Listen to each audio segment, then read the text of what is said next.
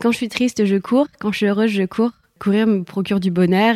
J'ai toujours euh, ce sentiment en fait de ouais, de légèreté, comme on dit toujours, de liberté. Et c'est vrai que moi qui ne qui suis pas temps et chrono, et bah du coup je suis pas frustrée et je n'ai pas la pression. C'est-à-dire que moi je vais faire un marathon. Bien sûr, si je fais un record, je suis trop contente et je vais pas mentir, c'est sûr. J'essaie de me préparer ou de faire quelque chose pour faire un bon temps et d'être contente de moi. Mais si je le fais pas, et bah j'aurais gagné tellement de choses, de bonheur, de partage et c'est juste trop cool en fait. Du coup, en fait, euh, bien sûr, j'ai toujours ce plaisir. Chaque course a une histoire, chaque course a une raison et chaque événement m'apporte quelque chose en plus, que ce soit avec les gens qui m'accompagnent, que ce soit l'aboutissement d'une prépa ou la fin d'une période qui a été compliquée pour moi. Bonjour à tous, je suis Guillaume Lalu et je suis ravi de vous retrouver dans ce nouvel épisode de Course épique. Pour commencer, un rapide mais très sincère merci à tous pour votre précieuse fidélité et vos retours enthousiastes sur les derniers épisodes du podcast. Course épique en 2022, c'est un nouvel épisode chaque mercredi, ça vous le savez, mais c'est également chaque lundi matin un extrait de l'épisode à venir pour bien démarrer la semaine ensemble. Nous avons donc désormais rendez-vous deux fois par semaine. Si vous avez envie de soutenir Course Épique, les trois meilleures choses que vous pouvez faire et qui ne vous prendront que quelques secondes. Vous abonner sur les différentes plateformes de streaming, noter et rédiger un avis sur Apple Podcast ou sur Spotify, et enfin en parler largement autour de vous sur les réseaux sociaux ou dans la vraie vie. Et n'oubliez pas, pour ne rien manquer des coulisses du podcast, rendez-vous sur notre compte Instagram courseepique.podcast. Enfin, qui dit nouvelle année dit nouveauté. Vos oreilles l'ont peut-être déjà remarqué, mais Course Épique démarre cette saison 2022 avec une nouvelle identité sonore. J'espère qu'elle vous plaira. J'ai le plaisir de recevoir dans ce nouvel épisode Marine Leleu. Présente sur de multiples fronts, que ce soit au titre de coach sportive, de créatrice de contenu sur les réseaux sociaux ou encore de cofondatrice de la marque Live avec sa meilleure amie Chloé Tedaldi, Marine Leleu est un véritable phénomène. Elle est également une athlète accomplie et compte près de 20 marathons à son actif, plusieurs Ironman. Elle a également été la première française à finir l'Enduroman, ce format de triathlon hors du commun qui relie Londres à Paris, soit la bagatelle de 140 km de course à pied entre Londres et Douvres, une grosse trentaine de kilomètres de nage dans la Manche entre Douvres et Calais, et enfin 290 km de vélo entre Calais et Paris. Marine va partager avec nous aujourd'hui son marathon de Chicago 2016, une course qui l'a particulièrement marquée. Vous l'entendrez, cette course est l'expression même de ce qu'est la valeur cardinale de Marine, le partage. Que ce soit avec ses amis, qui l'ont accompagné sur ce marathon, mais aussi les coureurs et spectateurs de tous horizons que Marine a été amenée à côtoyer au fil des 42 km de cette course épique. Marine s'est livrée lors de nos échanges avec la spontanéité et l'authenticité qui la caractérisent et qui font d'elle une personnalité si appréciée. Mais je ne vous en dis pas plus. Marine va vous raconter tout ça bien mieux que moi. Bienvenue dans notre nouvel épisode de Course épique, Chicago Boost. Bonjour Marine, merci de m'accueillir aujourd'hui dans tes locaux pour ce nouvel épisode de Course épique. C'est une grande chance et un véritable plaisir pour moi d'échanger avec toi. Nous sommes aujourd'hui à quelques jours des réjouissances de fin d'année. Est-ce que ta liste au Père Noël est prête? Alors, euh, bah, déjà, moi, je suis très contente de venir euh, ici. Trop cool. Euh, ma liste au Père Noël n'est pas prête, mais en général, je fais pas trop de liste au Père Noël. Moi, c'est plutôt des moments en famille que j'aime bien partager. Et des surprises Voilà, quand même. exactement. Surprise, ouais. ouais. Marine, avant qu'on s'intéresse plus particulièrement à ta pratique sportive, est-ce que tu pourrais te présenter pour nos auditeurs qui ne te connaissent peut-être pas? Alors, comme je dis toujours, je me présente sur différentes euh, casquettes. J'ai la casquette de coach sportive. Euh, donc, je suis coach diplômée depuis 2012. Ça ne me rajeunit pas. voilà. Euh, je suis aussi, du coup, créatrice de contenu sur les réseaux sociaux. J'aime bien dire ça. Enfin, de contenu sportif, influenceuse, voilà, par la force des, par la force des choses. Et aussi, avec ma meilleure amie associée Chloé Tedaldi, on a créé une marque, donc Live, euh, qui est pour l'instant une marque de chaussettes qui évolue un petit peu plus euh, sur euh, d'autres choses dans le lifestyle. Et voilà un petit peu mes différentes casquettes, on va dire. Elles tiennent tous sur une tête, toutes ces casquettes là, il n'y a pas de problème? Oui, ça, oui aussi, ouais. Ah oui, c'est vrai aussi. Il faut jongler aussi. Oui. C'est jongleuse peut-être, c'est encore une autre casquette, jongler avec tout ça. C'est ça. Et puis sportive aussi, amatrice. je fais pas mal de sport de... que j'aime, bah, du coup, que je partage aussi beaucoup. Voilà. Justement, le sport, il a trouvé une place très tôt dans ta vie. Est-ce que tu pourrais nous parler de ta relation au sport lorsque tu étais enfant puis ado? Quels étaient tes sports de prédilection à l'époque? Alors j'ai toujours été euh, sportive, j'ai toujours été baignée dans le milieu du sport. J'ai la chance d'avoir des parents sportifs aussi qui m'ont inculqué ces valeurs, sans, euh, sans me forcer, euh, sans vouloir absolument qu'on fasse du sport. Mais ça a toujours été, on a toujours fait des activités, on a toujours été actifs, fait du vélo, des choses comme ça. Parti en vacances en faisant du sport, des randonnées, voilà. Et après, moi, plus jeune, j'ai fait, alors j'ai fait de la gymnastique rythmique qui s'appelait GRS, qui s'appelait maintenant GR. voilà. Oui. Comme le GR20. Voilà, c'est un peu ça. j'ai fait du tennis, j'ai fait du cirque, j'ai fait euh, Euh, j'ai fait beaucoup de natation, de natation synchronisée, et puis euh, voilà un petit peu mon enfance. euh. Et des sports co un peu ou pas? Pas tellement de sport co. Après, j'aimais beaucoup le sport à l'école, exactement. Ouais, voilà, c'est ça. Est-ce que tu peux nous parler de tes premières compétitions, quelle que soit la, la discipline dans laquelle tu as démarré? Est-ce que cette dimension compétitive pour toi, c'était une source de motivation additionnelle ou au contraire c'était plutôt un peu écrasant et tétanisant? Est-ce que tu te prêtais au jeu de la compétition ou toi t'es pas tellement, enfin en tout cas dès très jeune, tu n'étais pas forcément dans cet état d'esprit? Non, en fait, euh, moi, j'ai toujours été. Alors, euh, enfin, oui, donc, pour répondre à ta question d'avant, euh, si, du, du coup, des euh, sport co, la natation synchronisée, c'était sport co, mais Oui. c'est pas jeune, c'est pas enfant, c'est plutôt adolescente. Et donc, du coup, c'est mes premières compétitions en, donc, en ballet d'équipe. Voilà, euh, donc c'était vraiment. Donc, oui, euh, en fait, il y a l'aspect compétition, on veut être, euh, entre guillemets, les meilleures et les premières, mais en groupe. Donc, ça, c'est différent. Euh, c'est faire avec les autres pour euh, se propulser ensemble, en fait. Et euh, mais c'est vrai que j'ai jamais eu cet aspect de compétition, compétition contre les autres. Voilà, c'était plutôt moi. Mais mine de rien, avec ce sport, pour être sélectionné pour le ballet, pour faire partie de l'équipe, il faut être la meilleure. Voilà. Et moi, j'étais très souvent sur le banc des remplaçantes. mais c'est vrai en plus. Et tu vivais ça comment? C'était difficile? Et bah moi, j'ai mine de rien, on dirait pas, mais j'ai pas beaucoup confiance en moi. Et donc je me disais que j'étais nulle et que j'arriverais pas.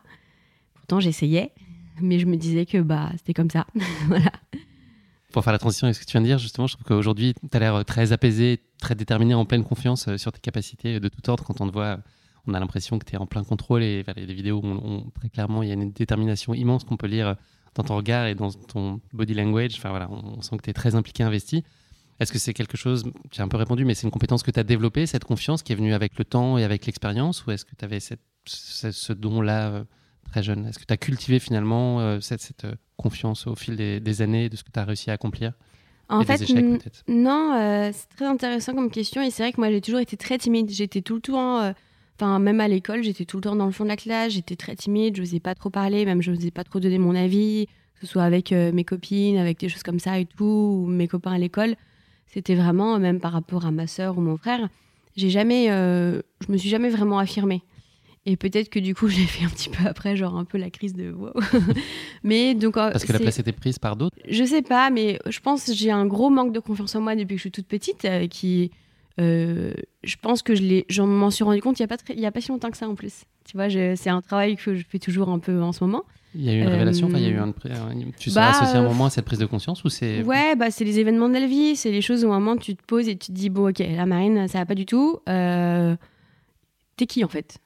Tu vois Et puis sur- surtout de parler. Alors désolé, on part un, on part un peu de ta question, mais de de partager beaucoup sur les réseaux. Je ne mens jamais sur les réseaux, c'est tout le temps moi, mais du coup en fait c'est Marine Leleu qui parle ou c'est Marine moi, tu vois Enfin, je me suis un peu euh, peut-être euh, j'ai un peu divagué sur des choses comme ça. Je me suis un peu peut-être oubliée. Euh, encore une fois, sans mentir et sans jamais mentir, etc. Mais euh, montrant aux gens euh, de montrer que entre guillemets mes exploits sportifs et que mes réussites sportives enfin parce que j'ai la chance de jamais eu trop avoir eu d'échecs ou de montrer que je les vivais bien et ce qui était vrai et bah sur les réseaux on montre pas quand ça va pas on montre pas tout ça. Donc en fait je me faisais croire moi-même que tout allait trop bien dans ma vie tout le temps. Et c'est important de pas de pas toujours aller bien. Enfin c'est important aussi d'affronter des choses. Et je pense que ouais je me suis rendu compte que bah, Marine t'as le droit d'aller mal aussi et c'est important aussi de, grandir avec ça donc c'est vrai que j'ai jamais eu confiance en moi étant petite et je m'en rends compte maintenant euh, j'ai jamais cru en moi en fait. C'est très paradoxal quand on me voit euh, beaucoup partager, etc. Mais non, j'ai jamais vraiment cru en moi et même encore aujourd'hui, c'est pas facile. Et j'ai un peu le syndrome de l'imposteur en me disant euh, mais qu'est-ce que j'en comment comment je suis arrivée là Je mérite pas tout ça, tu vois. Donc euh, ouais, après je pense que ça s'est fait petit à petit le fait de prendre confiance, euh, faire des vidéos, parler, etc. Ça s'est fait petit à petit. J'essayais des choses, je voyais que ça marchait, je voyais que ça plaisait, que j'étais bien. Et, euh, et ouais, bah, ça se fait toujours encore un petit peu plus euh, maintenant, quoi. Tu vois que là, tu vois, de parler, de faire un podcast comme ça, moi, je trouve que c'est génial, alors qu'avant, j'aurais été stressée, j'aurais pas dormi de la nuit et tout. Voilà. ouais. Dans quel genre de moment tu te sens particulièrement fier? À quel moment? Est-ce que ça t'arrive déjà d'avoir ce sentiment de, fierté, de, de- d'avoir le sentiment de faire les choses bien et au maximum de ce que tu pouvais? Est-ce que c'est un sentiment que tu as malgré tout régulièrement? Et si oui, c'est quel type de, dans quel type de moment Est-ce que c'est peut-être dans ta vie personnelle parce que tu fais des choses que tu trouves euh, justes et généreuses? Est-ce que c'est dans tes accomplissements sportifs? À quel moment tu te sens fier de ce que tu es et de ce que tu fais? Je me sens fière quand je rends les gens heureux. Ouais, c'est vraiment euh, quand je sens que ce que je fais, ce que je dis ou ce que je partage ou ce que je, je montre, euh, ça rend les gens heureux et ça les, ça les aide peut-être à avoir de la motivation, à se bouger, enfin par rapport aux messages que je, messages que je reçois, etc. bah là, je suis fière de ce que je fais. Après, euh, moi, je, pense que je suis un peu dure avec moi-même, et c'est-à-dire que je serai jamais, euh, je serai jamais fière de moi en me disant oh, trop bien, j'ai fait ce truc-là, c'est trop cool. bon, ce serait mentir de dire que je suis pas fière d'avoir traversé la Manche à la nage par rapport à l'enduroman. Ce serait vraiment prendre les gens pour des voilà. Mais mais c'est pas les premiers trucs qui me viennent à l'idée en fait. C'est moi c'est plutôt quand on me dit ah, bah Marine grâce à toi je me suis au sport ou quand c'est des parents qui m'écrivent en me disant merci grâce à vous euh, mon enfant va mieux fait ça. Et là je me dis ah c'est trop cool en fait. Hmm. Et, et, sur ça je suis fière. Ouais, tu vois un impact en fait. Est-ce que ce que tu fais a du poids et aide et, hmm. Exactement. Et puis ces notions de partage, c'est un terme qui va hmm. beaucoup revenir je pense dans nos échanges et qui ah est bah, le partage moi c'est le mot euh, le pilier de ma vie en fait je crois. Ouais. Pour revenir un petit peu au sport, est-ce que tu peux nous dire à quel moment la course à pied elle a plus particulièrement fait éruption dans ta vie? Est-ce que c'est un sport qui avait naturellement euh, tes faveurs ou c'était plutôt contre nature euh, par rapport à tes autres euh, sports originels? Qu'est-ce que t'apportait peut-être la course à pied que t'apportais pas les, les, sports que tu as évoqués tout à l'heure? Alors la course à pied, moi ça a commencé en, donc donc peut-être pour retracer un petit peu. Donc moi j'étais, je suis devenue coach sportive en 2012. Je suis arrivée à Paris après pour travailler. Et là, en fait, je faisais que, j'avais que un background un petit peu de natation, etc., un petit peu de fitness, parce que pour être coach, il faut faire un peu de fitness, etc. Un peu de course, mais pas plus que ça. Enfin, j'avais jamais fait de 10 km, 5 km, 20 km. Enfin, pour moi, euh, voilà. Et j'ai commencé à coacher des gens pour préparer leur premier marathon. Et là, en fait, euh, bah, quand j'ai commencé à les coacher, etc., me suis, moi, je, en tant que coach, c'est important de s'y intéresser à ce qu'on fait. Donc, je me suis beaucoup renseignée, tout ça et tout. Et quand j'ai vu que j'avais réussi, entre guillemets, à leur faire faire leur premier marathon, etc., j'ai eu envie de me lancer dans ça. Et euh, donc, j'ai fait mon premier 20 euh, km. Et pour moi, c'était incroyable. Je crois que c'était le truc le plus gros de ma vie que je ferais. Qu'est-ce que tu as ressenti à ce moment-là? Enfin, tu, découvrais finalement Et en fait, ouais, c'est vraiment la course à pied. J'ai senti que c'était vraiment déjà ce qui est génial, c'est qu'on peut le faire partout. Euh, il faut juste des baskets. Voilà, c'est pas quelque chose qui est embêtant au niveau sportif. Enfin, je veux dire, on peut le faire partout. On peut le partager avec n'importe qui, que des gens qui courent un petit peu, beaucoup ou pas du tout. Euh, que ce soit si on court sur un stade avec des gens qui courent beaucoup plus vite, mais on peut toujours le partager. Encore une fois, le partage revient ici beaucoup. Et c'est ce sentiment de liberté. C'est vrai que je me suis jamais sentie aussi libre qu'en courant. Alors après, je vais dire la même chose en vélo ou en natation. je me sens très libre, mais c'est une liberté qui est différente. La course à pied, c'est quand même, c'est juste nous-mêmes, euh, et c'est grâce à notre corps, nos jambes, notre cœur qu'on court, et c'est juste magnifique en fait. Et même en maintenant, là, j'ai une petite période de convalescence qui est pas grave du tout, et bah, je me rends compte qu'en fait, bah, c'est un truc, c'est l'une des choses les plus belles au monde de pouvoir, et j'ai vraiment de la chance de pouvoir courir. Il y a plein de gens qui ne peuvent pas courir, et, et merci la vie en fait, parce que c'est trop bien. Est-ce que tu as aujourd'hui un format de course euh, de prédilection? Quel que soit le format d'ailleurs, hein, ça peut être sur des formats triathlon ou autre, c'est quoi ton format rêvé Ou est-ce que c'est justement d'avoir une alternance des différentes disciplines et des, différentes, euh, des différents formats de course et longueurs? C'est quoi le, le, cocktail rêvé pour toi? Bah, alors, à l'heure d'aujourd'hui, parce que je pense que ça change dans la vie d'un coureur ou d'une coureuse, je pense, que ça, je pense que ça change et ça évolue, et heureusement, parce qu'on change. Je, pense qu'à l'heure d'aujourd'hui, c'est plutôt le marathon. Parce que j'aime trop la longue distance, j'adore la longue distance. Longue distance veut tout rien dire, parce que des sorties longues, ça peut commencer à 12-13 km, mais il y a des gens qui font des 100 km, et pour eux, bah, c'est pas. Voilà. Moi, c'est plutôt. Euh, marathon, euh, je pense que j'adore ça. En plus, c'est très symbolique, un marathon. Euh, et euh, bah là, moi, j'aimerais bien l'année prochaine en refaire un peu plus. Le marathon sur Ironman, j'adore les Ironman aussi. Voilà. Après, euh, je prends aussi du plaisir à faire un 20 km avec des potes, avec des amis, des choses comme ça, bien sûr. Mais je pense, ouais, c'est plutôt les distances marathon. Est-ce qu'on peut imaginer te, te, croiser régulièrement à l'avenir sur des sentiers, sur des trails? Est-ce que c'est, si oui, quel type de course, quel format, quel cadre te plairait? Est-ce qu'on peut imaginer que tu sois aussi euh, féru de montagne? On a compris que la mer, enfin, en tout cas, l'environnement aquatique, c'est plutôt ça ton élément. Est-ce qu'on peut aussi te, imaginer te voir évoluer euh, plus régulièrement dans des trails? Euh, bah, J'ai envie de dire abonnez-vous et suivez-moi, vous verrez. non, non, en vrai, euh, comme je disais, dans la, dans la vie d'un coureur, il y a plein d'évolutions. Et oui, moi, je suis très mer, très océan, mais j'aime beaucoup aussi la nature. pourquoi pas? C'est pas quelque chose que je refuse, c'est pas quelque chose que je refuse, c'est pas quelque chose que je m'interdis. C'est pas la chose qui m'attire le plus, mais après, je pense que on change tous et je me verrais bien. Euh, enfin, je sais pas. Encore une fois, là, je me sens pas forcément légitime de partir sur un trail ou sur des choses comme ça. Pour moi, j'ai l'impression que je mérite pas. C'est bête, hein, alors que tout le monde peut euh, s'inscrire. Hein. Mais pour l'instant, c'est pas mon truc. Voilà, pour l'instant. Mais euh, l'avenir me le dira. Hein. Voilà, c'est ça. Exactement. Est-ce que tu peux nous parler de la façon dont tu ton structure ton année de compétition et défis sportifs Quels sont les principaux critères pour choisir les événements auxquels tu vas prendre part? Est-ce que c'est la promesse de te dépasser Est-ce que c'est vivre un moment privilégié avec tes proches? Est-ce que c'est euh, découvrir découvrir le monde, pardon, te déconnecter ou au contraire te reconnecter à la réalité pendant cette espèce de bulle qui est euh, cette course et puis peut-être même la phase de préparation? Alors, euh, bah déjà, en, tant que coach sportif, bien sûr, je regarde un petit peu ce qui est possible de faire par rapport au prépa, parce qu'on ne se lance pas dans une course comme ça sans se préparer. Après, j'ai la chance d'avoir, je pense, sans prétention, une maturité sportive sur de la course à pied, ou d'avoir fait déjà pas mal de marathons, des Ironman, des triathlons, des choses comme ça. Du coup, je sais un petit peu ce que c'est. Euh, par exemple, le marathon de Barcelone que j'ai fait là, il n'y a, pas très longtemps, j'avais pas du tout la prépa physique, course à pied. J'avais pas assez couru, j'avais jamais fait plus de 21 km euh, depuis, euh, depuis plusieurs mois et je me lance sur un marathon et c'est un truc que je jamais je conseillerais à quelqu'un de faire ça, mais je pense que mon cerveau savait ce que c'était. J'ai déjà fait presque une vingtaine de marathons, donc du coup, enfin, 20 fois la distance marathon, j'ai fait beaucoup de fois, donc je sais ce que c'est. Voilà. Mais donc, du coup, pour répondre à ta question, euh, il faut préparer les choses, il faut prévoir les choses. Donc, il faut regarder par rapport à, je pense, à l'emploi du temps, par rapport à aussi un petit peu euh, ce que j'ai envie de faire, ce qui est possible de faire. Est-ce que je veux faire des courses à l'étranger? Parce qu'en général, les courses sont plutôt, euh, allez, mai, juin, juillet, tu vois, quand il fait meilleur, on va dire. Voilà. Donc, c'est un petit peu ça. Après, il y a une, une composante qu'il faut prendre en compte en ce moment le Covid.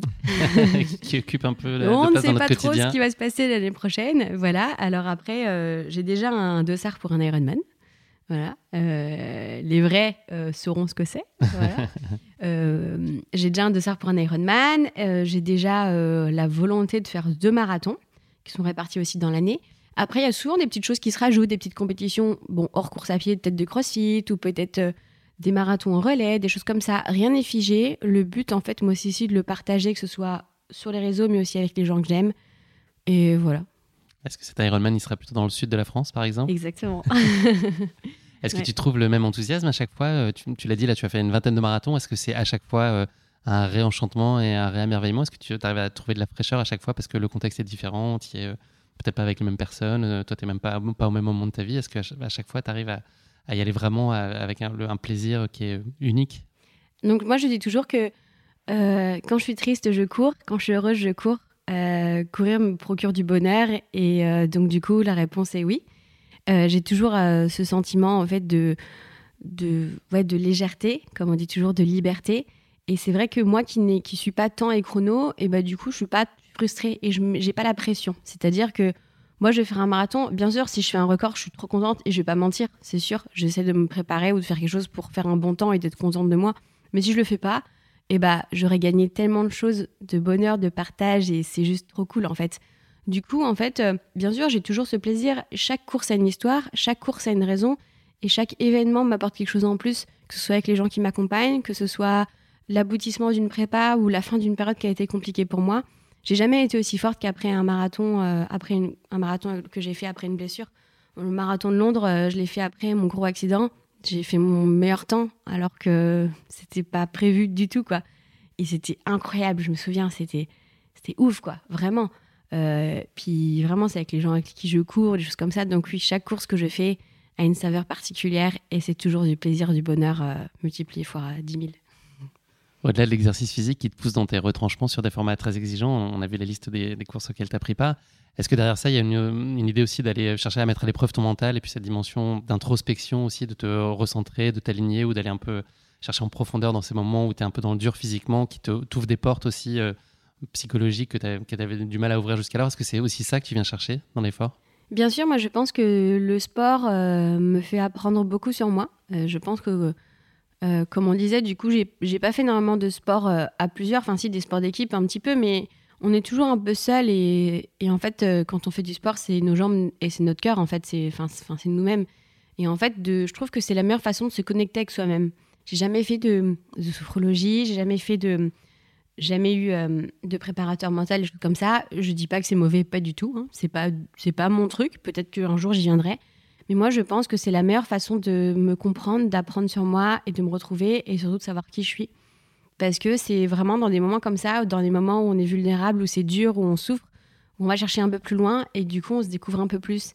Et moi, chaque cours que je fais, bah, ça m'apporte peut-être des réponses à des questions. C'est peut-être fou de dire ça, mais vraiment, quoi. Vraiment. Et, et que ce soit en positif ou négatif, c'est vraiment, euh, moi, je pense que, ouais, c'est que ça m'apporte énormément à chaque fois. Hormis le marathon de Chicago, qu'on aura largement l'occasion d'évoquer un peu plus tard dans cet épisode, tu as vécu bon nombre de courses très exigeantes, que ce soit sur des formats de courses sur route, des Ironman ou encore l'Enduroman. un triathlon méga XXL plus plus plus entre Londres et Paris. Un truc monstrueux. Euh, je te propose un petit question-réponse exprès sur les courses qui ont marqué ta vie. Il faudra juste que tu me dises du tac au tac, de façon très spontanée, et que tu motives en 3-4 phrases ta réponse. C'est parti. Ta, course la plus difficile jusqu'ici L'enduroman. La plus surprenante euh, L'enduroman. Celle sur laquelle tu as connu la plus grosse défaillance, le plus gros fail La Saint-Élion. Qu'est-ce qui s'est passé? J'ai abandonné. Bon, c'est pas grave du tout parce que, au contraire, moi j'étais très contente de montrer que Marine Leleu pouvait abandonner une course parce que sur les réseaux sociaux, euh, les gens ne me partagent pas trop leur échec, ne partagent pas trop. On a l'impression que, je fais une petite parenthèse, on a l'impression qu'un marathon Ironman c'est facile, que tout le monde en fait. Et je trouve que c'est trop désacralisé la distance ou le, ou le truc. Et je trouve que c'est trop triste parce que du coup, ça a plus la même saveur et les gens se disent Oh, bon, c'est juste un marathon. Non, mec, même un 10 km, c'est énorme, quoi. Et du coup, euh. Du coup, moi, j'étais limite fière et contente de montrer que, bah ouais, euh, j'ai abandonné parce que j'avais mal au genou, parce que j'étais pas bien et ça, je prenais plus de plaisir. Voilà, je prenais aucun plaisir. Et quand j'ai fait, euh, j'ai fait un trek de natation au Maroc et c'était sur plusieurs jours, plusieurs étapes. Et au bout de la deuxième étape, je prenais pas du tout plaisir, j'ai voulu abandonner. Je me suis dit, bon, j'essaie quand même le, troisième jour, et là, j'ai commencé à prendre plaisir, et là, j'ai continué. Mais pour moi, c'est pas un problème d'abandonner, c'est pas, une, c'est pas un échec, en fait. Voilà. Et t'as pas de problème à le partager, à Aucun. raconter? Aucun, au contraire. La course tu t'en es mis particulièrement plein les yeux? Euh, Le marathon de Chicago, ouais. Et l'Ironman de Majorque. C'est super beau. Ça tombe bien, on va parler de Chicago. En tout cas. la course que tu n'oublieras jamais? Bah, L'enduroman, ça revient beaucoup, hein, mais forcément, ouais. Ouais, ça a été très marquant. Après, toutes, toutes les courses, enfin, oui, c'est pour répondre du Zakotak, mais après, euh, toutes, là, euh, je pense aussi même à Barcelone qui était il n'y a pas longtemps. Euh, je pense aussi à l'Ironman de Floride où il y avait mes parents qui étaient là. C'était incroyable. C'était tous mes potes et tout. C'est trop cool. Ouais. Mais la première que tu racontes demain à tes enfants, s'ils te demandent Maman, raconte-moi ta plus belle course, ce serait l'enduroman. Enfin, en, tout cas, la plus marquante. Ce sera pas tellement l'enduroman. Moi, c'est pas tellement l'enduroman, c'est la traversée de la Manche à la neige. Parce que là, c'est vraiment. C'est vraiment. En fait, c'est la vie. Tu es affronté à des vagues, des courants. T'en prends plein la vue. Euh, c'est dur. Tu es entre deux berges. Tu as froid. Tu te fais piquer par des méduses. Tu sais pas où tu vas. Tu sais pas combien de temps tu es là. Tu sais pas, mais tu avances. Et c'est vraiment la signification de la vie. Tu prends des murs d'eau, mais faut continuer. Et tu es tout seul. Et tu as réussi à rejoindre l'autre rive. Voilà, c'est ça. ça. C'est l'heure de la pause autodiagnostique. Est-ce que tu pourrais nous parler de ce que tu penses être euh, tes, capacités particulières, euh, celles sur lesquelles tu excelles, et puis en, tout cas sur lesquelles euh, tu oh considères que tu, que tu te débrouilles bien. Alors, c'est pas forcément un exercice facile, mm. compte tenu de ce que tu nous disais de ta personnalité, et puis les choses que tu imagines pouvoir améliorer, qui sont des chantiers, voilà, de ton point de vue physique ou mental, que, sur lesquels tu te donnes aussi encore un, un champ de progression. c'est très très compliqué comme ouais je pense que j'ai beaucoup d'empathie, peut-être. Euh, oui, peut-être. je me mets beaucoup à la place des gens, des choses comme ça. J'aime, ouais, je prends un peu tout à cœur. Euh, moi, je suis une balance, donc moi, c'est tout ou rien. Moi, c'est, c'est comme ça. donc, ouais, ouais c'est un peu ça. Après. Euh, donc, des grands hauts et des grands bas, ça veut dire? Ouais, ouais, ouais. C'est un peu ça, ouais. C'est un peu, c'est souvent un problème aussi. C'est des phases qui peuvent être longues ou tu arrives très vite à redompter que dans un sens, ou dans l'autre à rééquilibrer l'état? Ça dépend dans quel milieu. Ça dépend un petit peu tout, ouais. Après, je dirais que, euh, que je suis disciplinée. Et ça, c'est important. Euh, parce qu'on peut avoir, on peut ne pas être motivé, on peut ne pas avoir envie de faire des choses, tout ça, mais je garde la discipline. Et je pense que ça, c'est important. Tu sais jamais une séance ou tu trouves jamais une excuse pour ne euh, pas y aller? Ça dépend. Est-ce que je dis toujours, il faut faire la différence entre j'ai pas envie et mon corps est fatigué? Et tu peux ne pas avoir envie et c'est ok. Hein mais il faut être honnête avec toi-même en disant Ok, là, euh, bon, Marine, t'as pas envie, c'est juste t'as la flemme, mais ne, dis pas ton corps est fatigué, t'as la flemme, et c'est pas grave. Tu peux, t'es pas tout le temps à fond, quoi. Mais quand je prépare un truc, euh, ouais, c'est être, être, discipliné et se dire Ok, meuf, on y va. Sinon, après, c'est trop tard. Est-ce que tu peux être amené à culpabiliser ou à dire, euh, enfin, à traîner un peu comme un fardeau en disant ah, j'ai pas fait telle chose et, ça va me mettre, ça va bouleverser le plan et peut-être que je serai pas bien disposé pour réussir ce que j'ai en tête? Est-ce que c'est quelque chose que tu peut-être traîner un peu comme un poids? Alors oui, mais pas forcément dans le sport. C'est-à-dire que comme moi, en fait, j'ai pas de programme d'entraînement, j'ai jamais eu de, de devoir de faire quelque chose, un fractionné, un truc, un machin, une séance. Comme c'est un peu moi qui fais ce que je veux, euh, et bah du coup, euh, non. Mais par contre, euh, dans, dans, le sport, pas du tout. Mais dans le travail, dans mes coachings, dans mes relations humaines, ouais, là, je peux, je peux, ouais, je peux m'en vouloir. Tu es sur tous les fronts, on l'a compris. Donc, l'une de tes multiples casquettes, et pas des moindres, est celle d'entrepreneur pour ta marque Livre, que tu as montée avec Chloé, ta fidèle amie, associée, agente, confidente, partenaire, pilier de vie. La liste pourrait encore être très longue aussi. Elle, bon, elle joue un rôle en tout cas très central dans les différentes sphères de, ta vie. Est-ce que cet esprit d'entreprise, il a toujours été présent en toi ou est-ce que tu l'as développé sur le tas en osant te lancer d'abord? C'est ça la première étape ou, euh, en évoluant en contact de personnes qui avaient justement euh, cette fibre et plus d'expérience ou en tout cas une expérience qui était complémentaire à la tienne? Comment est-ce que tout ça s'est construit Est-ce qu'il y avait une dimension innée déjà? Il y avait le, terreau fertile pour ça? En fait, euh, pas du tout. moi, j'ai jamais été scolaire, j'ai été dyslexique, j'ai été un peu déscolarisée pour mon enfance, c'était un peu compliqué. J'ai eu mon bac euh, mention rattrapage. voilà. mais tu l'as eu Je l'ai eu, voilà, un bac ES. Je ne sais pas comment j'ai fait, mais bon, voilà. Et euh, dès que j'ai commencé euh, mes études dans le sport, je suis sortie majeure de ma promo, comme quoi, en fait, quand je fais les choses que j'aime, ça marche, en fait. J'étais pas, voilà. Et non, j'ai jamais été avec l'esprit d'entreprendre, de créer des choses, etc. Et c'est vraiment Chloé, d'ailleurs, c'est marrant, on en parlait un petit peu il n'y a pas très longtemps. elle m'a vraiment bah, ce serait. Euh, enfin, oui, vraiment, elle m'a apporté beaucoup de choses. Euh, sa rencontre a bouleversé ma vie. Euh, je pense aussi dans l'autre sens, je ne vais pas parler en son nom, mais sur, par rapport à elle, par rapport à sa vie aussi. Mais je pense qu'elle m'a énormément tiré le fer le haut. Elle m'a fait apprendre beaucoup de choses aussi, que j'étais capable de faire plein de choses. Et du coup, de, de créer une marque, de créer une entreprise à deux, de travailler sur ça. Moi, j'aurais jamais pensé faire ça. Et en fait, bah, ouais, bah, je peux le faire. Et ça m'intéresse aussi de le faire. C'est vrai que je suis pas. Euh, des fois, je me dis, ouais, bah, en fait, je suis bonne qu'à faire du sport et coacher les gens et tout ça. Et c'est cool, c'est bien. Mais du coup, je me suis dit, c'est trop bien, en fait. Euh, on a quand même réussi à créer toutes les deux une marque, à avoir des bureaux et tout ça. C'est génial. Donc, ouais, ça. Enfin, c'est vraiment venu petit à petit et je trouve que c'est trop bien de développer cette, euh, cette casquette-là. Est-ce que tu vis avec un peu de stress d'entrepreneuse au quotidien? Est-ce que tu es préoccupée Est-ce que tu te, est-ce que tu questionnes sur les, est-ce qu'on fait les bonnes décisions? Est-ce qu'on a la bonne vision? Euh, Est-ce que tu, est-ce que tu arrives à être euh, hum. sereine? Et puis je pense que c'est chouette d'être à deux aussi dans ces moments-là où chacun peut un peu se, se serrer les coudes et, s'apporter un regard différent sur, les, sur la boîte et les perspectives Alors c'est pas pas tellement du stress. Je trouve que c'est pas, pas du stress, mais c'est des interrogations, c'est des questions. Et je pense que quand on est entrepreneur, c'est important d'en avoir. Si on n'en a pas, euh, on est sûr de soi, euh, on n'avance pas en fait. Donc oui, c'est, on se pose toujours des interrogations. Mais moi, je suis sûre et je sais au fond de moi, je sais très bien que, que cette marque, ça m'a, ça m'a beaucoup sauvé dans des moments très compliqués. Ça m'a beaucoup apporté, ça m'a beaucoup fait apprendre. Et moi, jamais je doute et, j'y crois. J'y crois dur comme fer.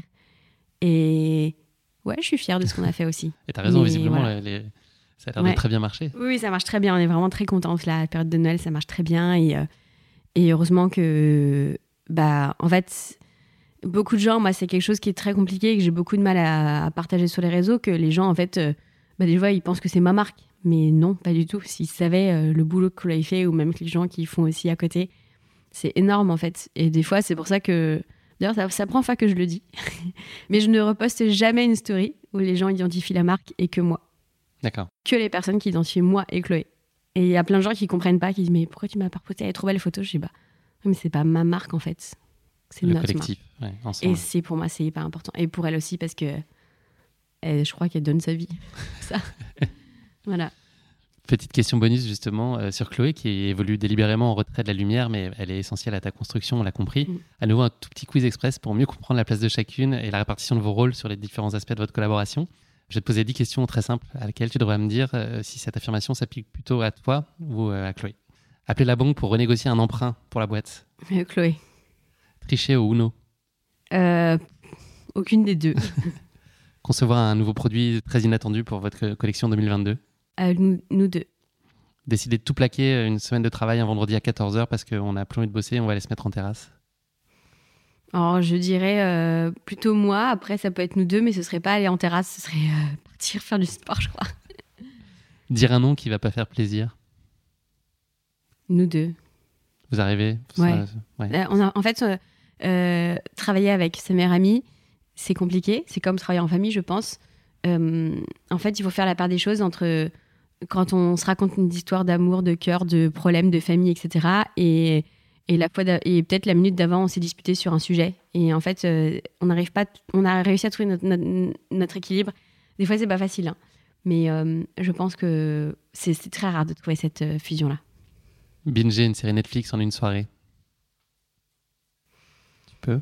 Moi, non. Non? Et elle, non, je crois pas. Personne. Décider un matin d'aller faire un saut en wingsuit l'après-midi, en admettant que d'avoir des compétences. Qui est, qui est le plus risk-taker Je dirais moi, et en même temps, euh, je sais pas trop. C'est pas trop notre truc. On n'aime pas trop l'imprévu, nous. on aime bien que tout est calé. Faire une détox et couper 48 heures euh, tous les réseaux sociaux et toutes les connexions au monde extérieur? Je dirais plutôt elle, parce que, euh, parce que moi, je partage beaucoup aussi. Elle, elle partage un peu moins. Après, ouais, plutôt elle. Mais c'est pas un elle tranché, quoi. On n'a pas du tout écouté les consignes de son médecin et faire une séance qu'il a totalement interdit de faire. Qui est un peu déraisonnable sur ça. Nous deux. Ouais. C'est vrai, il y a plein de réponses vous êtes toutes les deux en ah fait. Oui, oui, marrant, non, mais on, on, tu l'as dit. Ouais, on se retrouve, on est, ouais, on est vraiment, quand je dis que c'est vraiment ma maman et, et que moi aussi je suis, enfin vraiment, on est, on est, les gens qui nous connaissent euh, disent qu'on a une relation très particulière. Et en même temps, des fois, euh, on se voit pas pendant très longtemps. Enfin, je sais pas, c'est très bizarre. C'est une relation qui est très spéciale. Ça a été tout de suite ça? C'est un espèce de crush, Non, ça s'est euh, construit. Bah, c'est ce que j'ai toujours. Moi, j'ai jamais cru au coup de foudre et encore moins au coup de foudre amicaux. Et elle, tout de suite, ça a été. euh, Et en fait, on se comprend et on n'a pas besoin de. On n'a pas besoin d'être. euh, Là, en fait, un truc qui est bête. Je crois que ça fait des années qu'on s'est pas fait la bise. Enfin, en fait, on se. On est tellement proches que. Vous aviez anticipé la crise du Covid et les non, checks mais... de coude non, mais en fait, on est tellement proches que, bah, tu sais, c'est. Je sais pas, c'est comme un frère. une- Je sais pas comment Mmh, c'est dire, en fait. ouais. Ouais, et on a beaucoup de respect l'une envers l'autre, beaucoup, beaucoup aussi de, de bienveillance. Et euh, moi, je donnerais ma vie pour elle, vraiment. Euh, voilà. Après, il y a beaucoup de gens qui pensent qu'on est en couple. Non. voilà. Non. pas du tout. Mais, euh, mais non, on a beaucoup de. Ouais, ouais, on est très, très. on est très fusionnels sur beaucoup de choses et en même temps, on est très détachés de choses. Je- Enfin, je crois que j'en avais déjà parlé, mais par exemple, euh, je connais pas ses potes, elle connaît pas mes potes. Alors, elle connaît toute l'histoire, je connais toute l'histoire, tout. Enfin, elle connaît, elle les a déjà croisés, moi, je les ai déjà croisés aussi un petit peu. Mais en fait, euh, quand elle a fait ses 30 ans, elle a invité tous ses potes, tout ça. Moi, je n'étais pas invitée, mais c'est normal. Enfin, je me suis pas posé la question, je n'étais pas invitée, c'est normal en fait. Donc vous cloisonnez quand même certains aspects de votre vie. Mais en fait, on n'en parle même pas, ça s'est fait tellement. En fait, c'est marrant parce qu'on n'en a jamais parlé. On n'a jamais dit Ah, tiens, on va faire ça comme ça. Ça s'est fait naturellement en fait.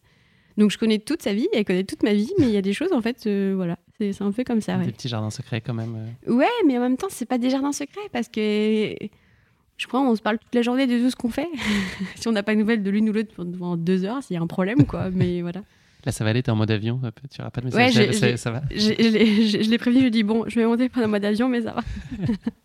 Merci beaucoup pour toutes ces réponses, Marine. On va passer désormais à notre basket chinoise. C'est le format de très chinois euh, de Mm. l'é- l'émission. Première question de cette basket chinoise si tu étais un personnage fictif, qui serais-tu Euh, je dirais euh, une fille des Totally Spies, Ok. dessin animé. Quelle raison? Qu'est-ce qui- Bah parce que c'est, je pense que c'est une, euh, c'est une, une nana qui est active, qui bouge beaucoup, euh, qui a des super pouvoirs. Alors je dis pas que j'ai des super pouvoirs, mais mais j'aimais beaucoup et c'était vraiment un, dessin animé que j'adorais quand j'étais petite. Ton petit plaisir en rentrant de l'école ou avant d'y aller le matin? Exactement, ouais, ouais. Mm, c'est ça. Et Si tu étais un animal, lequel serait-il? Le chat. J'adore les chats. Pourtant, c'est un animal qui dort tout le temps, etc. Mais je trouve que c'est. Ouais, moi j'aime beaucoup les chats. Je sais pas pourquoi. C'est les chats. Et le côté indépendant, c'est un- Très ça- indépendant. Ça te représente beaucoup. aussi Exactement. Ouais, très indépendant. Dernière question de cette basket chinoise. Est-ce qu'il y a un sportif ou une sportive qui est source d'inspiration pour toi ou pour lequel tu aurais un respect euh, très marqué? C'est une question qu'on me pose beaucoup. J'ai pas de date de sportif par, en particulier, mais moi je réponds toujours c'est la personne en, en surpoids qui fait un marathon, la personne qui il, malheureusement manque une jambe ou un bras, des choses comme ça, ou des gens qui ont un qui ont un passé de vie et qui le sport va leur apporter beaucoup de choses et qui montrent que le sport n'a pas de limite et pas de barrière. Moi, je garde toujours ce souvenir sur l'Ironman de Floride, un mec qui m'a doublé, il avait qu'une jambe, avec une prothèse, et moi je galérais, je voulais marcher, je me suis dit, mais Marine, euh, euh, non. Tu vois, mais c'est vraiment les gens comme ça qui ont, qui ont une vraie histoire sur ça, quoi. Et bien sûr, enfin, j'admire énormément les sportifs de niveau, etc., les athlètes, mais j'ai pas de... Oui, ça peut être des anonymes aussi qui, à, à leur échelle, oui, euh, se parce dépassent. que, parce que, par exemple, euh, pour revenir euh, que Chloé est dans l'ombre, euh, bah, on n'en parle jamais, etc., euh, mais bah, on peut très bien l'admirer, alors que moi, on va, on va m'admirer, mais parce que je suis mise à la lumière. Alors, je, me mets à moi-même à la lumière, mais il y a des gens, des sportifs, des très gros sportifs qui sont pas connus, qui sont pas et ben on peut très bien les admirer aussi quoi. Et on aime bien les mettre en avant dans course épique aussi. C'est mm. pour ça qu'on parle aussi à la fois d'athlètes amateurs et d'élite qui ont un pouvoir d'inspiration qui est aussi fort les uns des mm. autres. Merci beaucoup Marine. Euh, le moment est venu de parler de ta course épique, donc le marathon de Chicago 2016. Avant cela, quelques mots introductifs pour planter le décor de cette mythique course qui est ce marathon de Chicago. Le marathon de Chicago est l'un des principaux marathons internationaux, euh, reconnu également comme étant l'un des plus rapides au monde. Il figure au calendrier du World Marathon Majors, compétition internationale qui regroupe depuis 2016 les six plus grands marathons au monde, Berlin, Boston, Londres, New York, Tokyo et Chicago, donc, auquel s'ajoute le marathon des championnats du monde d'athlétisme et des JO, les années où se déroulent ces compétitions. Je ne savais pas, je l'ai appris euh, en préparant l'interview, mais je ne savais pas qu'il venait en complément des, des six autres, les six majeurs. La première édition de ce marathon s'est déroulée le samedi 23 septembre 1905. Donc euh, tu n'y étais pas, moi non plus. Non. J'aurais plus plus que toi, mais, mais ça s'est joué à quelques dizaines d'années. Et 15 coureurs seulement ont débuté euh, la course, euh, organisée par l'Illinois Athletic Club. Et seulement 7 coureurs ont franchi la ligne d'arrivée. Donc aujourd'hui, vous êtes un peu plus sur la ligne de départ. Oui. le marathon, il a ensuite continué de se tenir jusque dans les années 20 et puis sera alors mis en sommet jusqu'à son retour en 1977. Donc chaque année, 40 000 coureurs de plus de 100 nationalités différentes empruntent son circuit en plein centre-ville qui permet de découvrir les ambiances des différents quartiers de Chicago. Les coureurs prennent le départ en plein cœur de Grand Park, longent les rives du célèbre lac Michigan et abordent ensuite les quartiers de Chinatown. J'ai envie d'y être là quand on en parle. Hein. les quartiers italiens et coréens pour revenir en plein centre-ville et terminer la course dans ce même Grand Park. Un dernier chiffre étonnant, la course compte 1,6 million de spectateurs sur son parcours. On peut imaginer euh, d'ici l'ambiance tout au long des 42 km de l'épreuve. Voilà pour cette brève introduction sur le marathon de New York. Euh, avant qu'on parle de ta course épique, place à la question qui pique de course épique. C'est une question très gentille en piège, très bienveillante que je pose à, mes invités. Aujourd'hui, ça va être un vrai faux sur l'une des figures historiques euh, de la ville de Chicago, que j'ai nommé Al Capone, un des chefs de la pègre les plus redoutés durant la période de la prohibition aux États-Unis. Première question de ce vrai faux. Euh, Al Capone n'a jamais été condamné pour meurtre, mais seulement pour fraude fiscale.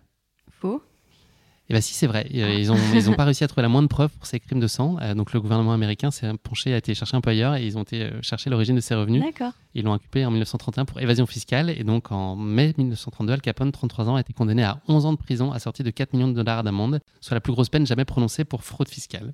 Ok. Deuxième question de ce vrai-faux. Al Capone était un tel féru de sport qu'il en a été amené à créer les célèbres Jeux olympiques. Bah non, mais faux.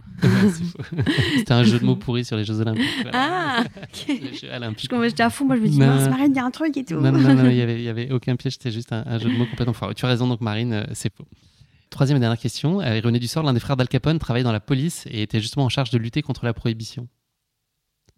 Vrai?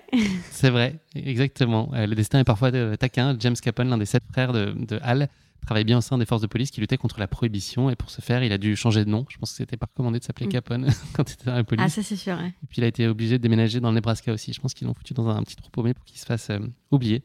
Bravo, deux bonnes réponses sur trois. Euh, tu ne t'es pas fait truander par mes questions. Allez, place désormais à ton marathon de Chicago 2016 que tu vas raconter en, détail pour notre plus grand plaisir. Euh, avant de nous plonger plus particulièrement dans ce marathon, est-ce que tu pourrais nous parler de ton, ta première expérience au marathon de Berlin en 2014 C'était une véritable révélation, tu nous l'as dit. Qu'est-ce qui est différent sur un, marathon? Qu'est-ce que tu n'as pas trouvé ailleurs?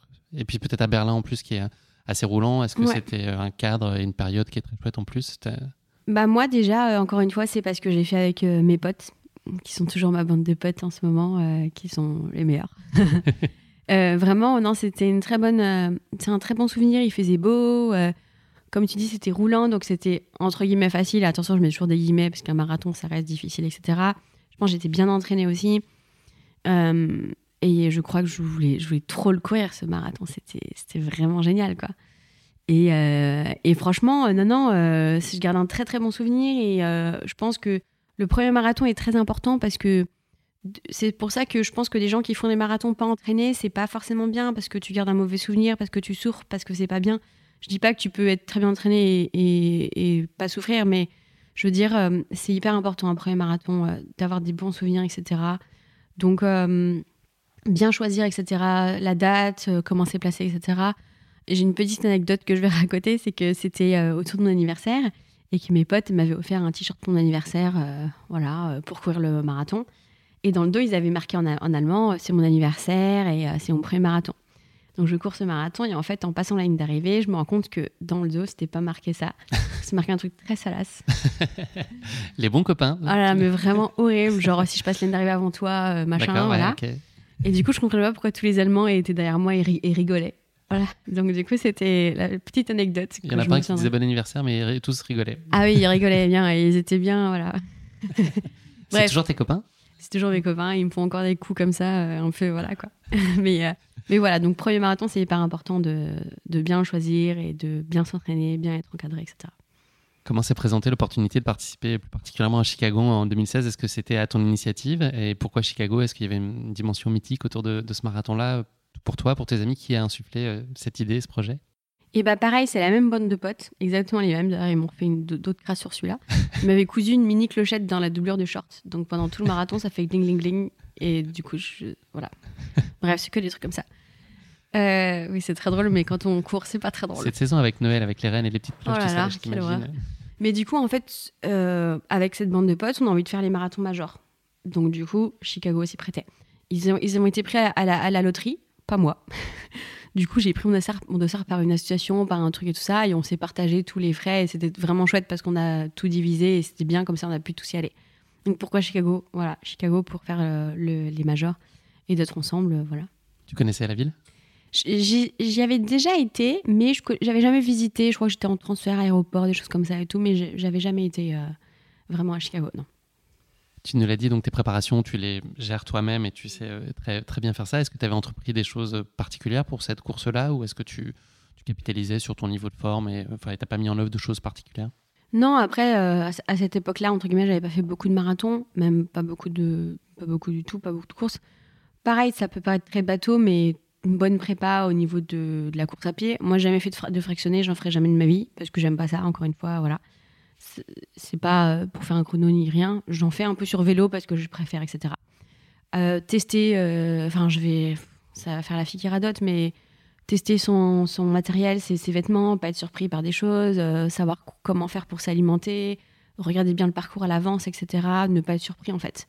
Voilà, donc Ouais, j'avais fait ça comme ça. C'est des périodes que tu aimes bien, justement, ces phases euh, en amont avec la projection de la course, donc avec mm. cette discipline que ça requiert. Tu nous as dit que tu étais quand même euh, très structuré, donc je pense que tu t'y accomplis pleinement. Est-ce que parfois ça peut être frustrant aussi? Est-ce que ça peut être des contraintes ou est-ce que tu as, ton objectif final et puis ce plan de construction et les, les petits, je sais pas si c'est des sacrifices, mais en tout cas tout ce qui présente au bord du chemin jusqu'à l'événement, euh, tu t'en fais ton parti?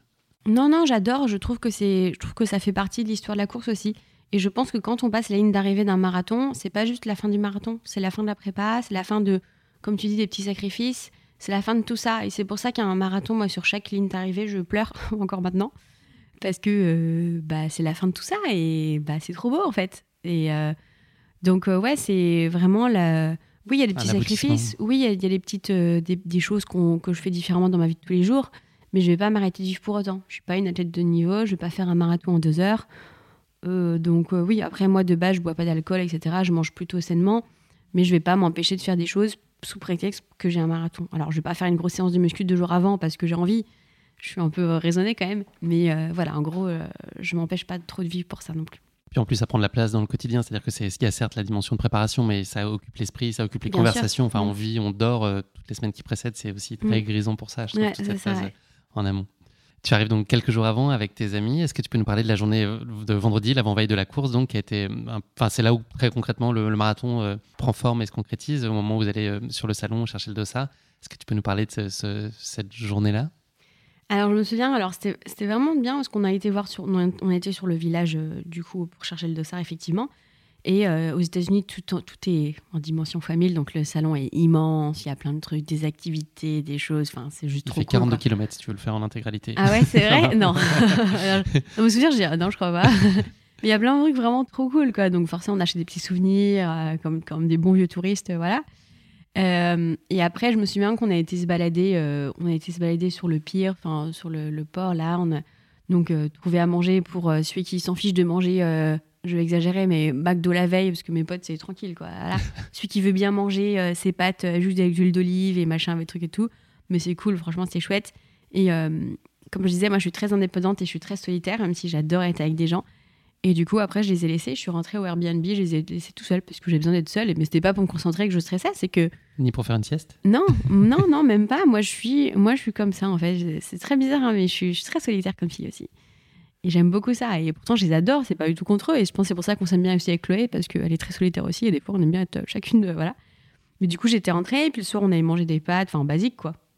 On avait rigolé tranquillement et tout. Donc, ouais, la veille de course, très bien. puis on reparlait un peu du parcours, des trucs comme ça. Tu pars dans quel sas, trucs comme ça. Donc, vraiment très, très bien. Il y avait le décalage horaire un peu qui était peut-être un petit peu dur aussi parce qu'on n'était pas arrivé non plus très longtemps à l'avance. Mais, euh, mais c'était top. Et puis on avait le Airbnb qui était juste à côté du départ et de l'arrivée. Donc euh, ça, c'est. Avec une vue de dingue, j'ai vu la vidéo. Incroyable. non, mais. C'est pas moi qui l'ai réservé ce Airbnb, mais franchement. Ah, je vous invite à regarder. Ton lit, il avait quand même une vue euh, hallucinante. Incroyable. Ah ouais, c'est vraiment cool. Est-ce que tu peux nous parler des objectifs que tu as sur la course? Je pense que tu vas très vite nous le dire, mais le, le chrono, c'est pas un sujet. Qu'est-ce que tu as envie voilà, Qu'est-ce que tu attends de ce marathon et quel, quel objectif tu as?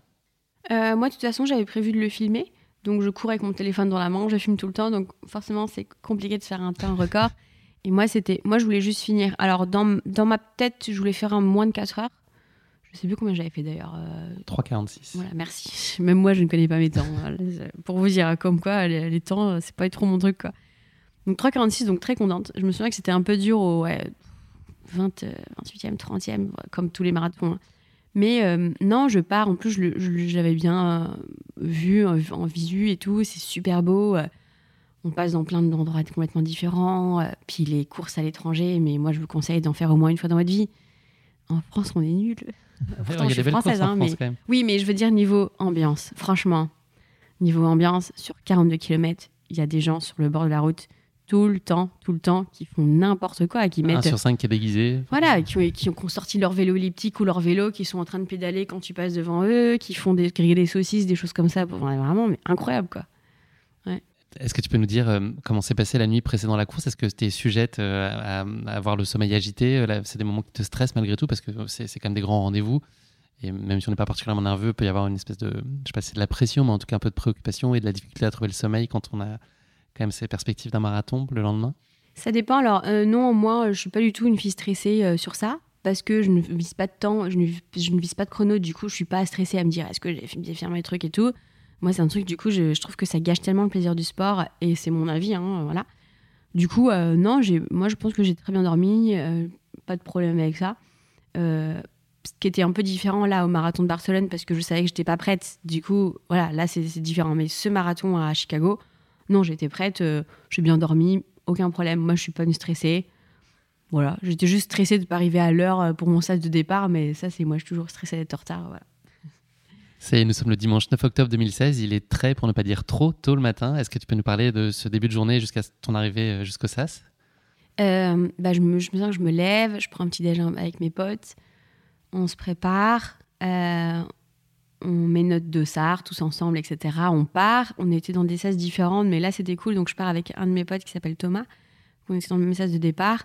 Et euh, non, comme le départ était juste à côté, on, était tranquille, très serein. Et euh, bah voilà, rien de. Pas une routine incroyable de course. Euh, voilà, peut-être que j'envoie un message à mes parents, je me souviens même plus. voilà. Mais t'es grisé déjà par l'émotion, une espèce d'euphorie en y ah allant. enfin, c'est des moments qui. Ah oui, oui, vraiment, ouais. ouais, ouais, ouais. Est-ce que tu peux nous parler euh, de l'ambiance justement dans, le SAS une fois que tu es arrivé, ton état d'esprit euh, à quelques minutes du départ? Est-ce que ça, te fait quand même un effet euh, bœuf, ce départ de marathon? Eh ben moi, de toute façon, je dis toujours que le marathon départ, enfin, commence avant le départ. Hein, tout le temps, hein. le départ d'un marathon, c'est le départ de la prépa, en fait. C'est vraiment ça. Et là, quand on se rapproche vraiment du départ, quand on est dans le SAS, ouais, c'est une ambiance incroyable, la chaleur, les gens qui chantent. on voit petit à petit qu'on se rapproche de la ligne de départ pour partir. Et c'est ouais, c'est très, très émouvant. Et il y a l'adrénaline qui commence à arriver, forcément. Donc, euh, et là, on se dit, maintenant, c'est maintenant, quoi. C'est trop, tard après, c'est maintenant. Le grand saut. Ouais. Il y a beaucoup de sérénité là dans tes propos. Est-ce que malgré tout, il peut y avoir quelque chose que tu redoutes ou euh, que, que, que tu ne maîtriseras pas ou qui peut t'effrayer sur ce type de course? Non, ça peut paraître très prétentieux et vraiment euh, faire la fille très sûre d'elle, mais encore une fois, moi, la, pire chose qui puisse m'arriver, entre guillemets, c'est de mettre 5 heures à faire un marathon, et ce qui n'est pas grave, enfin, ou d'arrêter, et ce qui n'est pas grave. Moi, euh, tellement, en fait, c'est. Il n'y a pas d'enjeu vital derrière tout ça. Donc, euh, clairement pas. moi, je m'arrête au 30e, bah, c'est pas grave, j'aurais déjà couru 30 bornes et c'est trop cool, en fait. Je suis avec mes potes et c'est trop bien. Bien sûr que je serais déçue, mais moi, il n'y a pas de.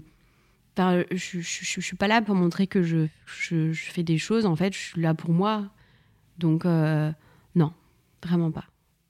Est-ce que tu peux nous parler de tes tout premiers kilomètres de course? Comment, euh, comment se passe le démarrage et puis ces, premiers kilomètres d'émerveillement et de découverte de la ville? Comment tu vis ça? Je me souviens qu'il y a des Français qui sont venus me voir qui m'ont dit Ah, Marine, t'es là Et moi, j'étais Ah, mais c'est trop bizarre. T'as un truc bizarre écrit dans le dos. Euh, non, pas ça là. Ouais, mais... mais... ouais, il y a vraiment. Euh, c'est vraiment cool. On commence, on passe sous un pont. Et donc, dans les ponts, il y a souvent des lumières, des machins, des trucs. Il y a un virage. Après, il y a une grande ligne droite dans Chicago avec tous les buildings sur les côtés. C'est trop bien. C'est franchement. Euh, je commence à trouver mon rythme. Mais en fait, sur des marathons, les gens qui courent des marathons verront un peu de quoi je parle. C'est que plus on court, plus on se trouve avec les mêmes personnes. Et du coup, les gens qui sont là, euh, euh, peut-être à partir du 15e kilomètre, c'est peut-être le même groupe de personnes qu'on va voir peut-être jusqu'à la fin. Sauf s'il y en a qui lâchent un peu à la fin, ce qui peut être normal aussi. Mais en général, on trouve un peu notre rythme et on court à peu près avec les mêmes personnes à peu près. Voilà. Mais donc, du coup, petit à petit, je trouve mon rythme. Je m'émerveille de la ville, je regarde, je suis, ah, oh, il y, a, y a un truc à filmer, oh, là, il y a un truc trop bien, oh, il y a machin, il y a un truc et tout. Euh. Dans les premiers kilomètres, vraiment top et puis il se passe plein de choses sur les, sur les bords de route, sur les bords du parcours, sur les coureurs eux-mêmes aussi. Enfin, tu ah vois tout, des gens en fauteuil. Enfin, mm. j'ai vu sur les vidéos. Mm. Enfin, c'est très, très mélangé. C'est ce melting pot aussi qui te plaît. Mm. Je pense que que tu viens euh, chercher. Euh, tu cours sans montre?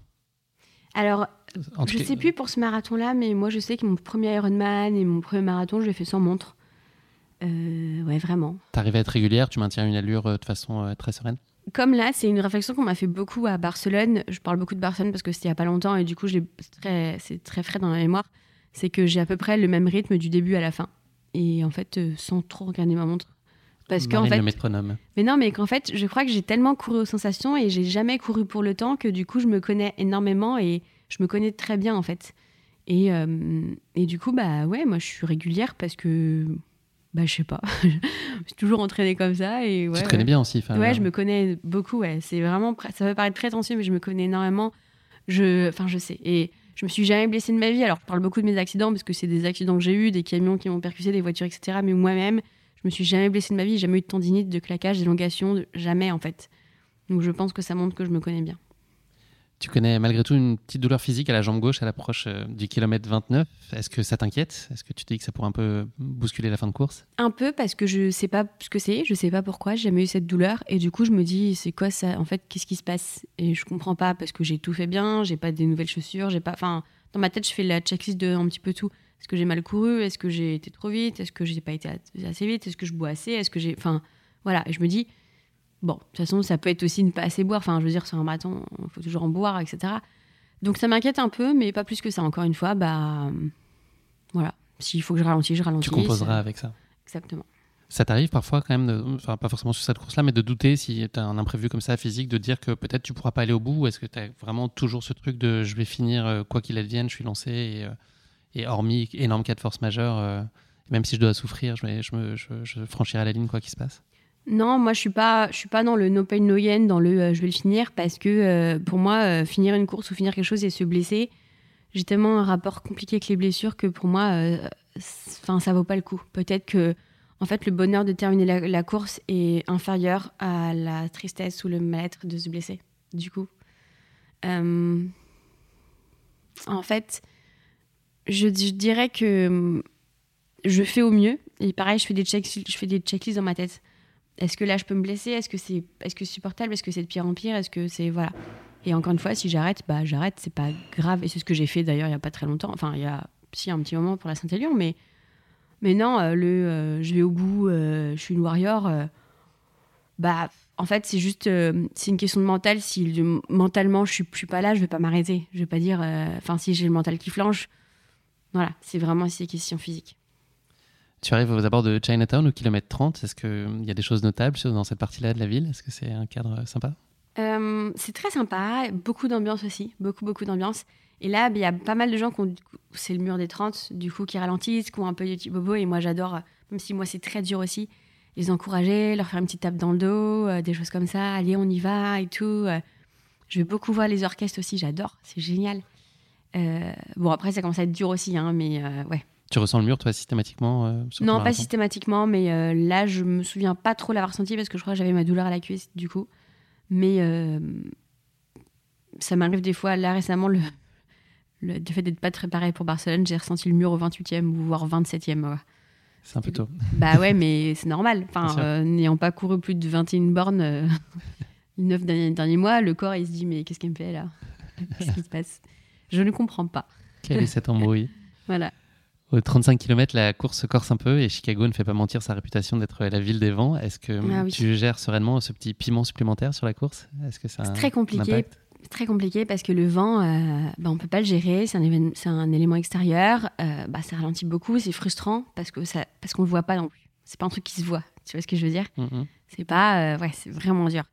Et bah, on peut pas lutter quoi. Et on se dit, bah, mince, tu te poses les questions. Tu te dis, est-ce que si j'étais passé cinq minutes avant, il y aurait eu le vent aussi?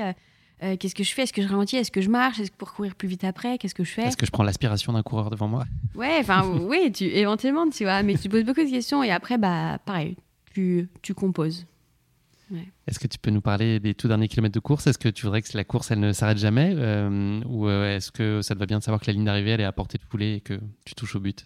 Oh non, je suis quand même contente de voir la ligne d'arrivée, hein. même si c'est toujours interminable. Les, les, euh, 192, 42 km les 192 mètres sont très très longs en général quand on voit la ligne d'arrivée au loin et qu'on voit que.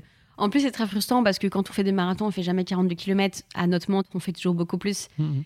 Et alors, pas forcément pour, celui, pour celui-ci, mais quand la montre bip 42 et que tu es rendu qu'au 41 euh, sur le parcours, là, ça fait mal, euh, ça fait mal au mental, quoi. Donc euh, voilà, donc je suis très contente que ça se termine. Euh, je suis très contente d'arriver sur la fin et que, ouais, de passer d'arrivée. Tu conclus donc ces 42,195 km euh, de ce marathon après 3 heures et 46 minutes d'effort, on l'a dit, euh, les vidéos l'attestent, et puis tu nous l'as dit aussi tout à l'heure.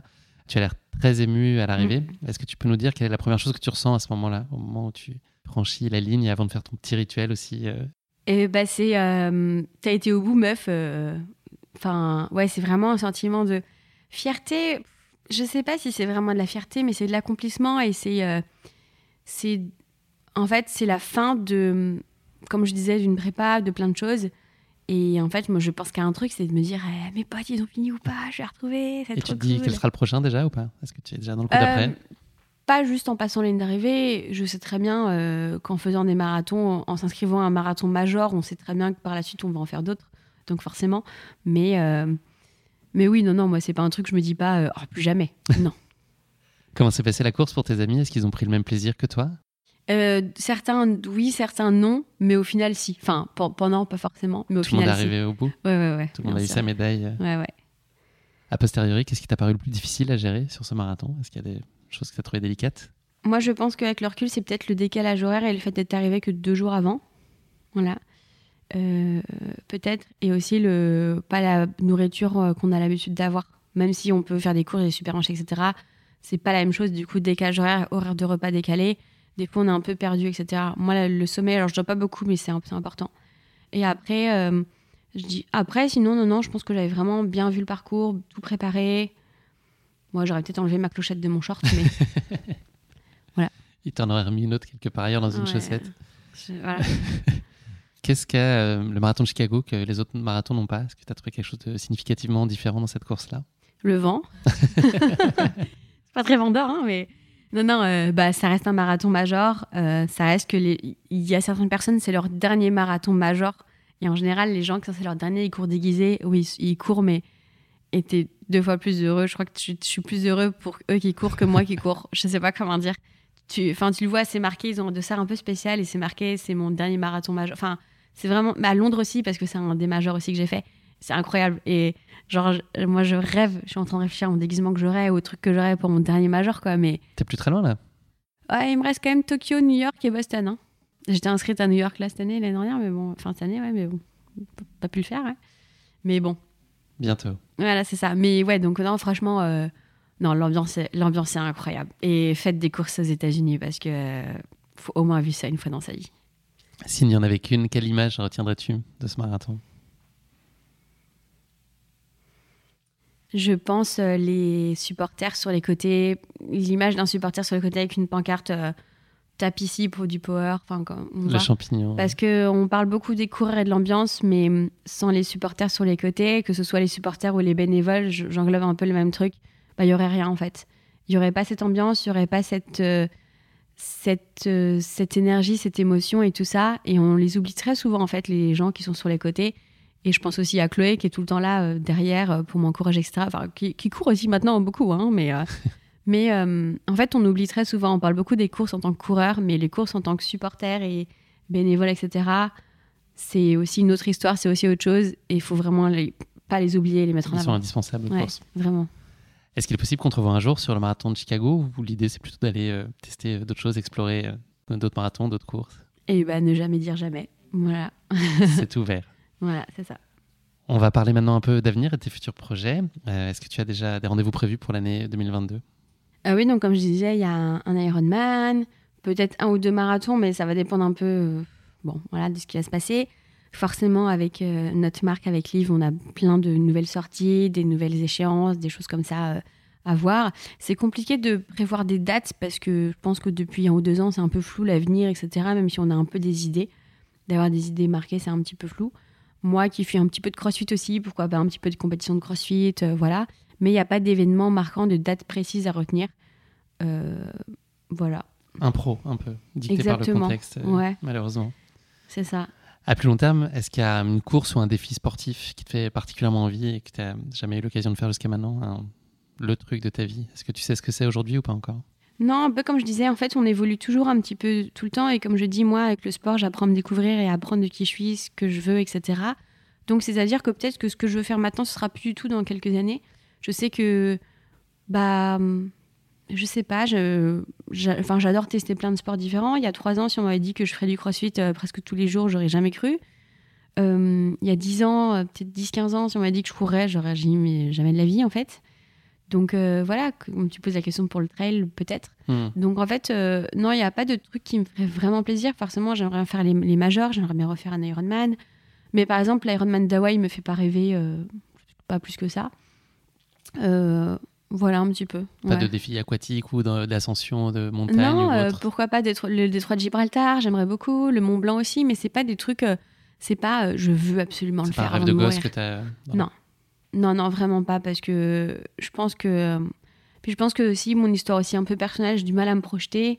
Et euh, on sait, tu sais pas de quoi la vie est faite. Et du jour au lendemain, euh, tout peut s'effondrer. que ce soit perso ou ce qu'on a eu même par rapport au Covid. Du coup, euh, depuis quelques, ouais, quelques mois un ou deux ans, j'ai. Pas de plan sur la comète. Non, parce que sinon, t'es es, constamment déçu. Alors, tu, tu prévois rien, il t'arrive des choses, et bah, tu peux que profiter. Les belles surprises aussi, parce qu'il y a des belles surprises, pas que des Ouais. C'est ça. Comme chaque année, à cette période de l'année, c'est le moment d'envisager des résolutions qu'on ne tiendra que jusqu'au 17 janvier, normalement, à peu près, ou Ouais. presque. Est-ce que tu as en tête une résolution pour 2022 ou euh, tu n'y as pas réfléchi ou tu n'as pas envie? Euh, je suis pas très pour les résolutions. Après, je trouve que c'est bien. Moi, c'est comme tous les lundis, je me dis que c'est une nouvelle semaine, j'aime bien commencer de nouvelles choses, etc.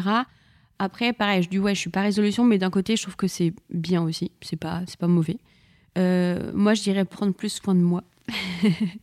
voilà. Après, euh, non, j'ai pas de résolution incroyable. euh, Voilà.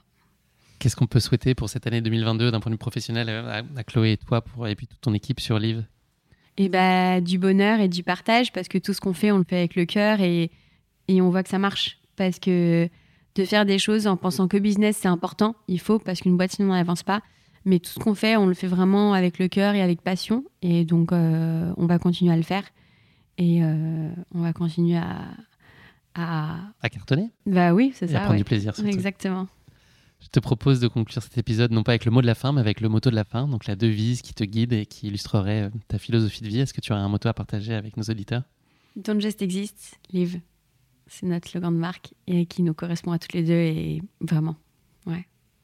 Parfait, un bel alignement entre Ouais. le projet professionnel, tes convictions personnelles.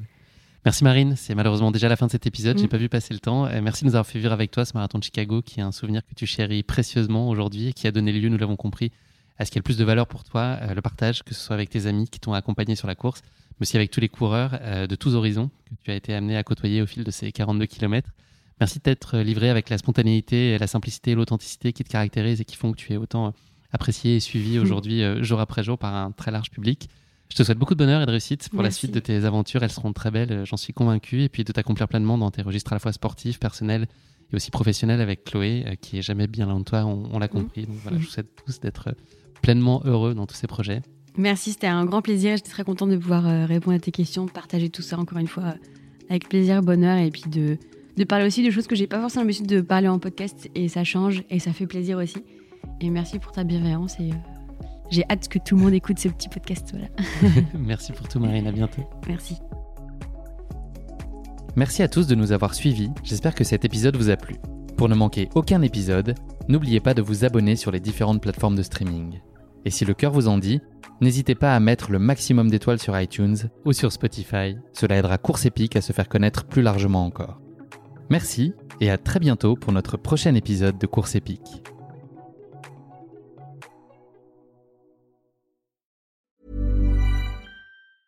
Hi, I'm Daniel, founder of Pretty Litter. Did you know cats tend to hide symptoms of sickness and pain? I learned this the hard way after losing my cat, Gingy. So I created Pretty Litter, a health monitoring litter that helps detect early signs of illness by changing colors, saving you money and potentially your cat's life. Pretty Litter is veterinarian developed, and it's the easiest way to keep tabs on your fur baby's health right at home. Go to prettylitter.com and use code ACAST for 20% off your first order and a free cat toy. Terms and conditions apply. See site for details.